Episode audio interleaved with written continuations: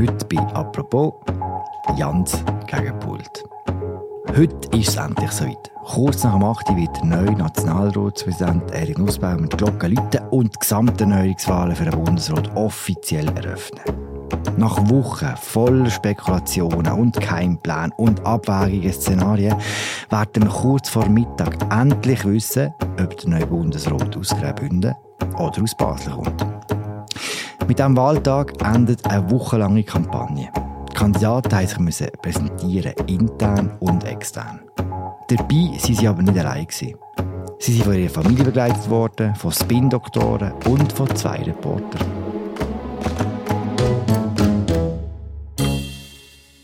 Christian Zürcher und Thomas Knellwolf stehen jetzt bei mir im Studio und erzählen mir, was sie während der Bundesratswahlkampagne über die beiden Kandidaten gelernt haben. Und damit herzlich willkommen zu einer neuen Sendung von «Apropos» im täglichen Podcast vom Tagesanzeiger und der Redaktion der Media. Und gerade am Anfang eine Entschuldigung, wenn ihr das Nachmittag hört, dann wisst ihr wahrscheinlich schon, wer der neue Bundesrat ist. Hört es aber trotzdem. Hallo Christian, hallo Thomas. Salut Philipp. Ja, hallo Philipp. Die zwei begleiten Jan Pult und Beat Jan schon ganz lang. Wie habt ihr eigentlich ausgewählt, wer, wer soll begleiten? Und hat es irgendjemand in der Redaktion gegeben, der vielleicht jemanden begleitet hat, der jetzt gar nicht auf dem Ticket steht? Ja, es haben alle wollen den Jan Pult begleiten.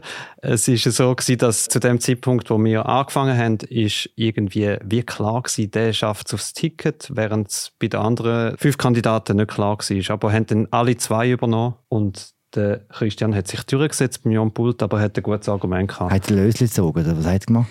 Nein, ich habe ihn eben schon im Sommer kurz porträtiert und seine, äh, wie soll ich sagen, seine Ambitionen oder seine Wahlchancen ein bisschen aufgezeigt. Taktisch schlau. Hat es jemanden im Team, der Pech hat?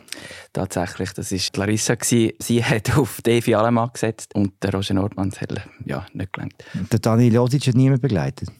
Ich habe ihn auch angefragt und er wäre, glaube ich, auch zur Verfügung gestanden, aber dort äh, ja, ist es dann halt nicht gekommen in diesem Fall liebe Grüße an Larissa Rien, die Bundeshauschefin. Sie hat ja am Schluss auch mitgeschrieben an eurem Text. Das muss man einfach auch hier noch genau. der Vollständigkeit halber sagen. Christian, wir fangen mit dir an und mit deinem Kandidaten, Jan Pult. Eben, du hast gesagt, du hast schon einen Text über ihn geschrieben, wo der Alain zurückgetreten war.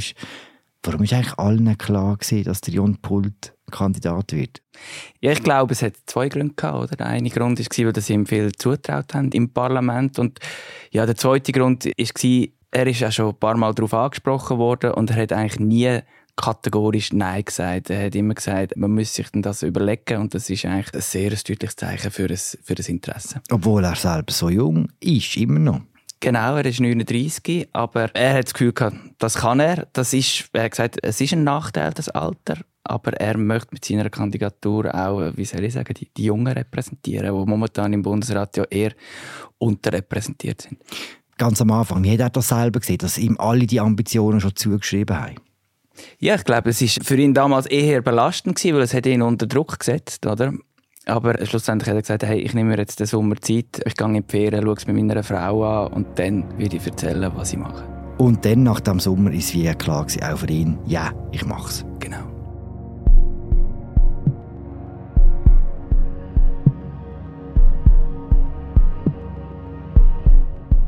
Beim Beat Jans, Thomas, ist es gleich gewesen oder bisschen anders?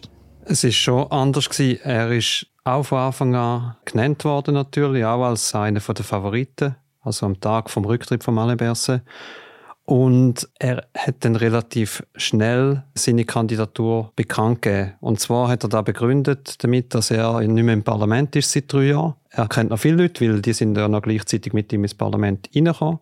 Und er hat dann einfach die Leute noch treffen in der, in der Wandelhalle. Vielleicht noch so eine Seitengeschichte. Als Parlamentarier, als Ehemaliger hat man ein Anrecht auf ein Badge und dann hat er sich dann organisiert. Der Pensionisten-Badge in dem Fall? Das ist so, ja, der Altnationalrat-Badge. Ähm, ich habe nicht gewusst, dass es das gibt und äh, allzu häufig scheint das auch nicht vorzukommen, weil der Badge hat bis letzte Woche einfach nicht funktioniert.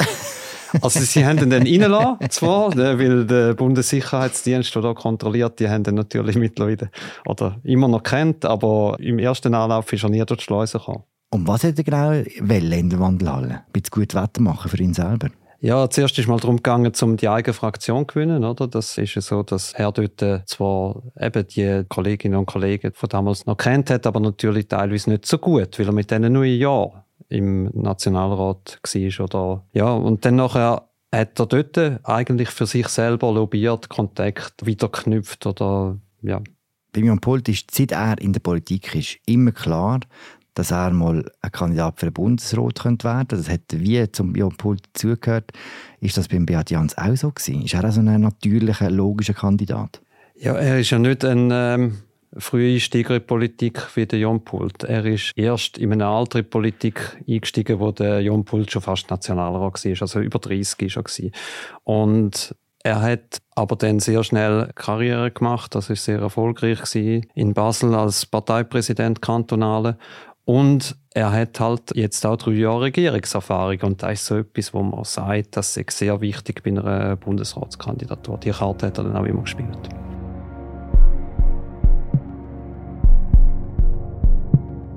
Er ist mit 30 in Politik, bei mir am Pult, der war schon viel früher parat. Wie war das bei ihm? Er ist mit 20 ist er relativ überraschend in den Gemeinderat von Chur gewählt worden.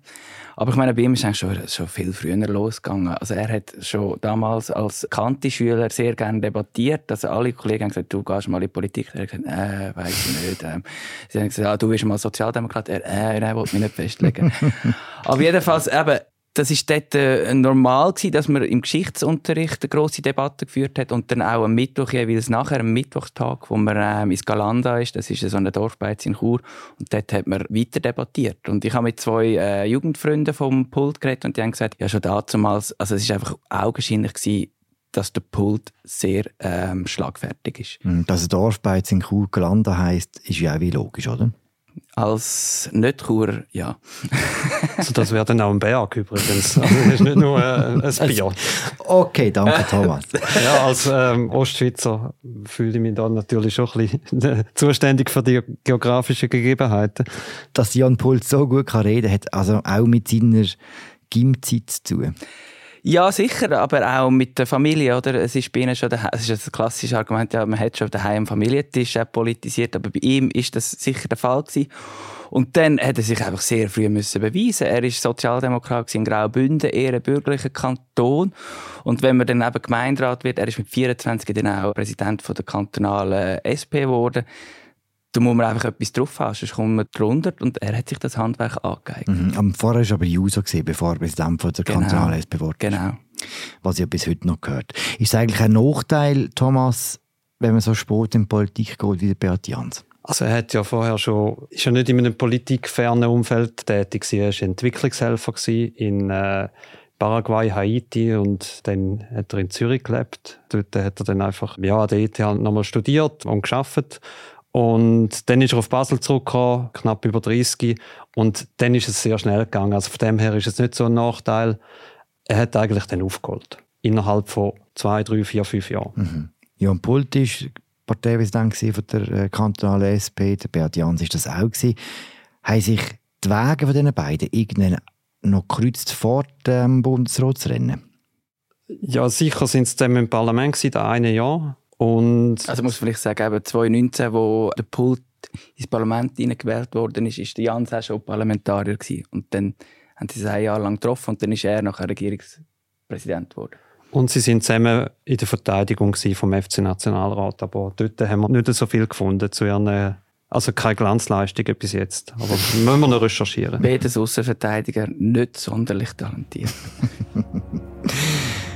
Enger geworden ist das Miteinander etwa vor zwei Monaten, wo klar geworden ist, dass sie zu den offiziellen Kandidaten gehören und dann auch zusammen auf so eine Roadshow durchs Land geschickt worden sind. Ähm, sondern weil mich in der Politik wirklich das Schicksal, ich sage es jetzt, der ganz normalen Leute immer beschäftigt hat.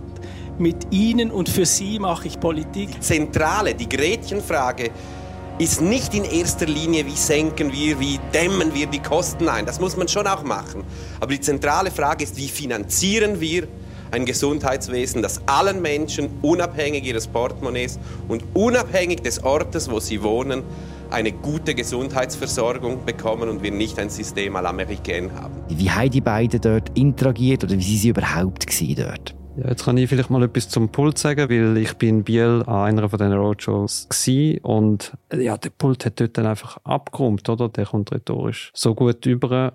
Ähm, man hat das Publikum im Sack gehabt. Sympathien sind ihm zugeflogen, er ist die Hoffnung, er ist die Jugend, er hat den meisten Applaus. Und der Beat Jans hat es okay gemacht, aber hat da nicht mitheben Und an anderen Orten ist es ja etwa gleich gewesen, so wie ich gehört habe. Ich bin in Schaffhausen und dort war es ja, sehr ähnlich. Gewesen. Aber also, der Beat Jans ist nicht abgefallen. Es war einfach so, gewesen, dass der Pult mehr Szenenapplaus bekommen hat als alle anderen fünf Kandidatinnen und Kandidaten. Man hat ihm am Pult offenbar auch gesagt, dass er nicht zu fest brillieren bei den Roadshows, oder? Ja, also ich meine, der Jan Pult hat so ein Beraterteam gehabt, oder einfach äh, Freunde, die ihn gut kennen. Und eben ein Ratschlag war auch, hey, halt dich doch ein bisschen zurück. Dass man nicht als Blöffer rüberkommt, oder was ist da der Hintergrund? Ja, genau. Das ist äh, Schweiz. Umdreht sind die Rollen geworden, wo es dann um die eigentliche Nomination gegangen ist, wo es darum gegangen ist, aus diesen sechs Kandidaturen die zwei auszuwählen, die aufs Ticket kommen. Dort ist Jan Pult offenbar, so hat es herausgefunden, plötzlich ziemlich nervös geworden. Ja, genau. Also, die Vorzeichen sind so gewesen, der Jan Pult läuft da durch. Philipp, du hast ja auch geschrieben, der Jan Pult und sein Lager sucht sich eigentlich in dieser Nomination den Gegner aus. Es ist nicht so weit gekommen. Er hat überraschend wenig Stimmen bekommen beim ersten Ticketplatz. Ja, und dann äh, hat er, dann, wenn wir im Nachhinein erzählt haben, er ist schon erschrocken, als er gesehen hat, dass er am Anfang nur sechs Stimmen bekommt von 50. Und beim Beat Jans war das nicht so? Gewesen? Der Beat Jans hat vorher gerechnet, beziehungsweise ihm sein Team, wo sehr wahrscheinlich noch ein bisschen grösser war als das vom äh, Jon Pult. Er hat da Unterstützung von der Sozialdemokratie, von der ganzen Abordnung vom Baselbiet und von, von Basel-Stadt natürlich. Die haben alle für ihn geweibelt schon vorher und dann hat er irgendwie eine Liste mit Grün, Rot und Orange und Grün hat geheißen Zusagen für Unterstützung in dieser Fraktion. Und da hat er 14, 15 Namen gehabt und anscheinend haben sich die Zusagen als verlässlich erwiesen. Und er ist, im, ja, ist dann auf dem ersten Ticketplatz äh, gelandet. Also er konnte die längere Hälfte von der Fraktionssitzung hat er können zurücklehnen, geniessen und sich vorbereiten aufs Interview nachher. Liebe Medienschaffende, zuerst einmal vielen Dank für Ihre Geduld. es hat doch ein paar Wahlgänge gebraucht. Heute hat die SP-Fraktion entschieden, bei den Bundesratswahlen mit Beat Jans und Jon Hult anzutreten. Und damit war Nummer zwei gewesen. und der eigentliche Wahlkampf um äh, Bundesrat hat angefangen zwischen Jan Pult und Beat Jans. Du hast ja schon erzählt, dass Jan Pult so ein Team hat, das ihm hilft. Auch beim Beat Jans gibt es eine Gruppe von Leuten, die ihn unterstützt. Was sind das für Leute? Was machen die genau? Das sind eigentlich alles Weggefährten, Weggefährtinnen von ihm seit Jahren mit ihm in der Politik. Und dann hat er auch professionelle Hilfe sozusagen gehabt. Beim Beat Jans ist da Berner Agentur CRK gewesen, die ihn begleitet hat, die Kommunikationsagentur. Er sagt, er hätte die gebraucht, weil er nicht hätte die Infrastruktur, die er hat als Basler Regierungspräsident benutzen und sozusagen Steuergelder für seinen privaten Wahlkampf einsetzen. Und was macht denn die Agentur genau? Ja, sie haben ihm seine Termine gemanagt, also natürlich nur die vom Bundesratsrennen, aber das ist jetzt ein großer Teil von der letzten Woche gewesen. Er hat nebenan natürlich auch noch seinen normalen Job sozusagen gehabt, der auch gelaufen ist.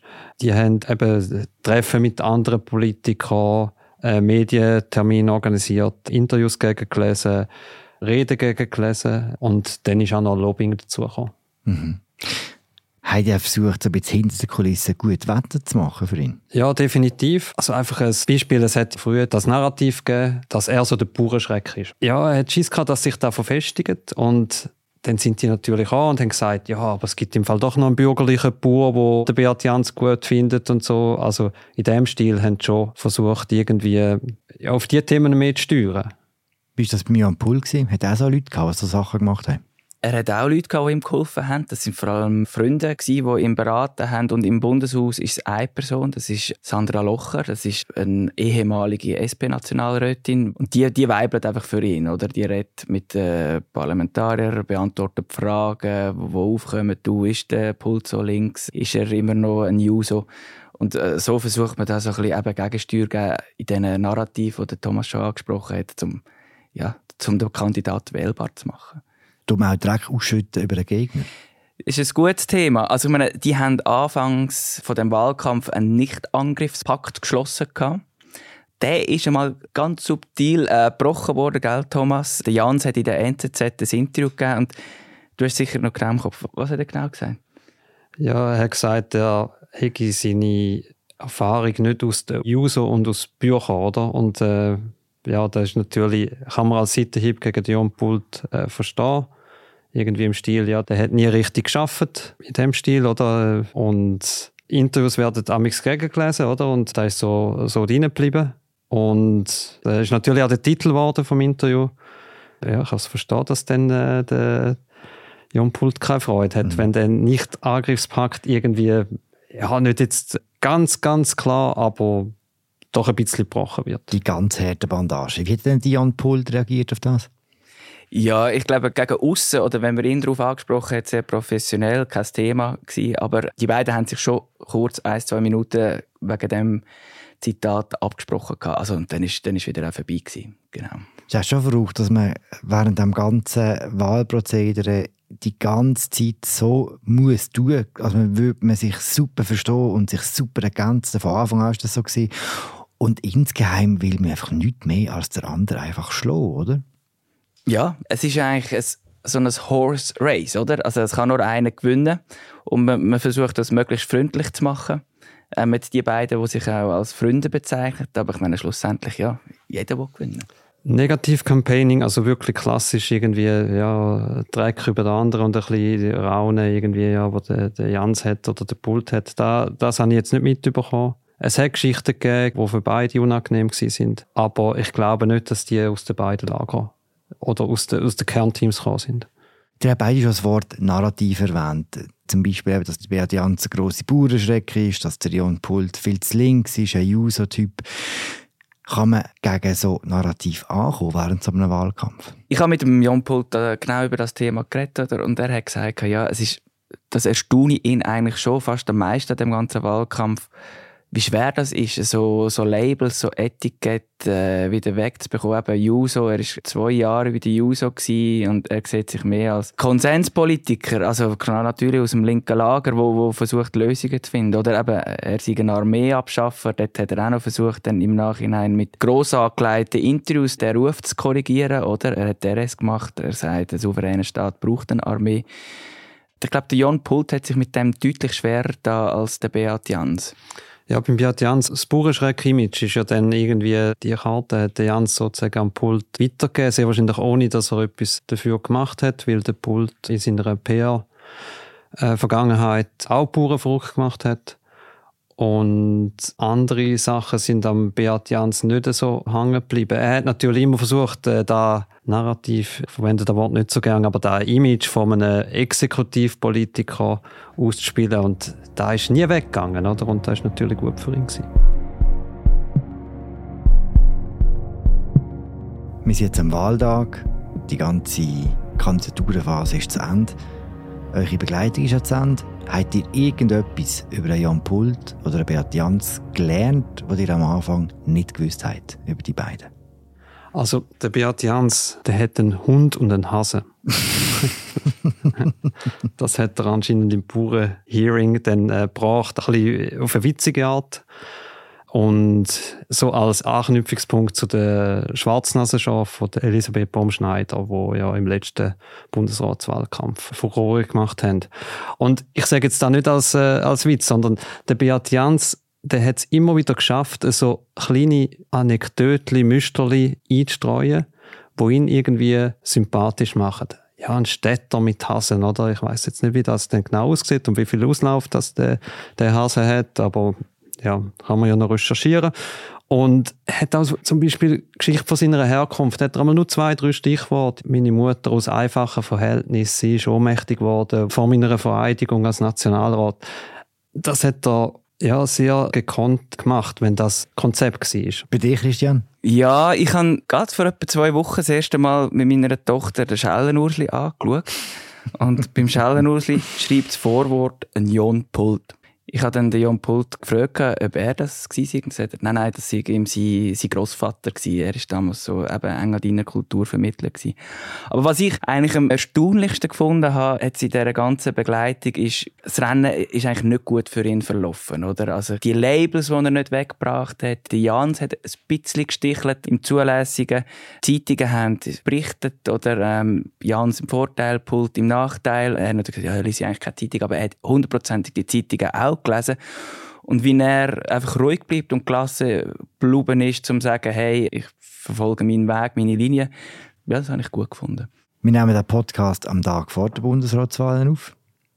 Je nachdem, wenn man los, sind die schon vorbei oder noch nicht. Trotzdem hätte ich jetzt gerne eine Prognose von euch. Könnte natürlich ein bisschen peinlich werden, aber ist egal. Wer wird neuer Bundesrat von der SP? Schau, Philipp, ich bin ja letztes Mal äh, auf der Pressetribüne gesessen im Nationalratssaal mit einem vorbereiteten Siegerporträt Eva Herzog. Und nach dem zweiten Wahlgang habe ich dann umgeschwenkt auf Elisabeth Baumschneider. Also ich bin ein sehr schlechter Prognostiker. Aber ich würde jetzt, wenn ich wieder müsste Porträt vorbereiten dann würde ich äh, Beat Jans Porträt vorbereiten. Du hast natürlich auch schon viel geschafft dafür, muss man auch sagen. Ja, ja, das könnte jetzt aus dem Ärmel schütteln. Bei dir, Christian? Ja, also ich meine, auch mit der Einschätzung von unseren Kollegen im Bundeshaus würde ich auch sagen Beat Jans. Aber ich habe, ich habe auch in der Recherche mit einer Politikerin geredet und die haben mir so gesagt, eben, sie haben selber auch keine Ahnung, sie nehmen ihre Informationen aus den Zeitungen. Und das ist ja lustig, wir fragen Politikerinnen und Politiker, was sie denken und sie beziehen sich eigentlich auf das, was wir schreiben. Also von dem her, ähm, Jon Pult. Danke euch zwei. Thomas Nellwolf, Christian Zürcher haben zusammen mit Larissa Rien ein grosses Porträt über den Jan Pult und Beat Jans geschrieben. Wir dürfen euch sehr gerne verlinken. Es ist jetzt äh, vielleicht heute ein Porträt von einem Verlierer und von einem Sieger oder umgekehrt. Berichterstattung zu den Bundesratswahlen findet ihr auf unserer Webseite. Wir machen auch noch ein Politbüro dazu und auch ein Apropos, und dann morgen kommt. Danke fürs Zuhören. Bis bald. Ciao zusammen.